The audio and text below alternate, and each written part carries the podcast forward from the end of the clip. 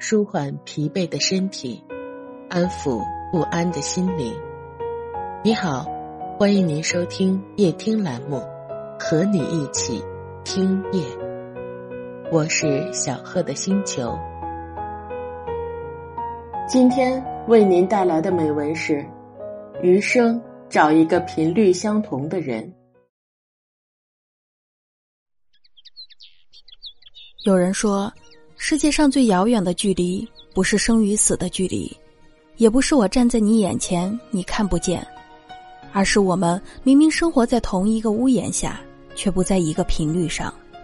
很多时候，你我终其一生，不过是为了寻觅一个能与之交流的灵魂，进而化解人生旅途的孤独。两个频率不同的人，不仅思想无法同步，做事无法同频。节奏也无法一致，最后只会让彼此越来越累，而不同频的人终会渐行渐远。但是如果频率相同，那即使相隔遥远，也会有某种特殊的默契。世上一定有一个和你频率相同的人，那个人未必是恋人，可能是任何人。正所谓，懂你的人不言而喻，不懂你的人百口莫辩。你必须学会在懂你的人群里漫步，因为在不懂你的人群里，你只会被逼得越走越快，那叫跑步，气喘吁吁。深以为然，就像曾有人说的：“余生太长，如果不能和一个频率相同的人生活，该有多累。”知乎上就有这样一个热门话题：“好朋友之间为什么会渐行渐远？”底下的回答。讲了无数个伤感的故事，有人说是因为距离，有人说是因为理解分歧，也有人说是因为两人之间的差距。但我觉得，其实渐行渐远的根本原因就是频率不同罢了。关于人与人之间的相处，一直很喜欢一句话，说：频率相似的人，即使翻山越岭，也终会相聚在一起。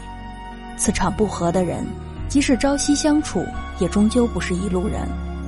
有些人第一次见面就仿佛相识数年的老友，而有的人再怎么联络都绕不过心灵的隔阂。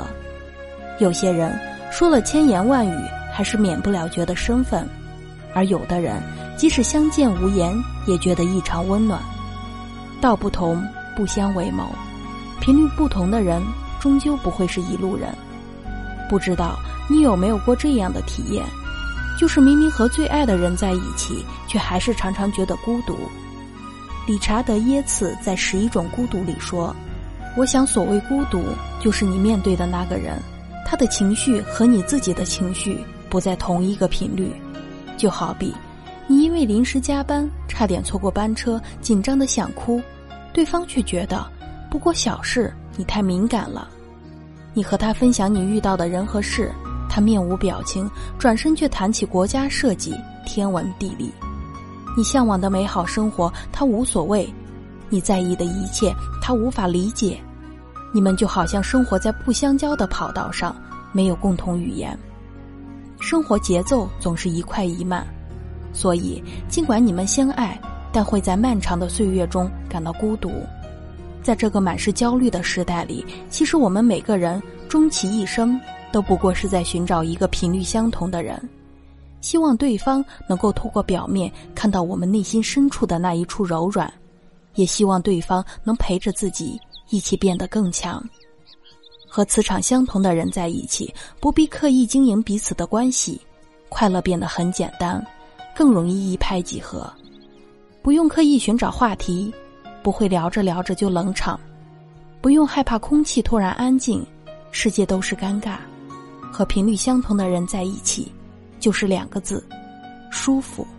最近，好久没出现在镜头面前的张国立和邓婕频频上热搜。虽然两人都年过六十，但感情依旧甜出画面来。他们的相处模式也被网友评价为最向往的老年婚姻生活。两人兴趣、性格完全不同，但却过出了诗一样的生活。邓婕在花园打理她的花花草草时，张国立就去书房写字画画。邓婕喜欢在厨房听英文歌和现代歌曲，张国立就去书房听京剧、听民乐。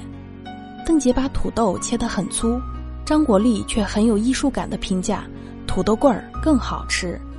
怕老婆辛苦，张国立说吃白米饭就好，而邓婕却说吃意面，因为张国立特别爱吃。频率相同的人，以最舒服的方式欣赏、理解着对方的爱好。以以最包容的姿态爱着对方，双方常常会有某种特别的默契。你开心，他陪你开心；你伤心，他给你肩膀让你依靠。在任何一段关系中，只有和频率相同的人在一起，感情才能走得更远。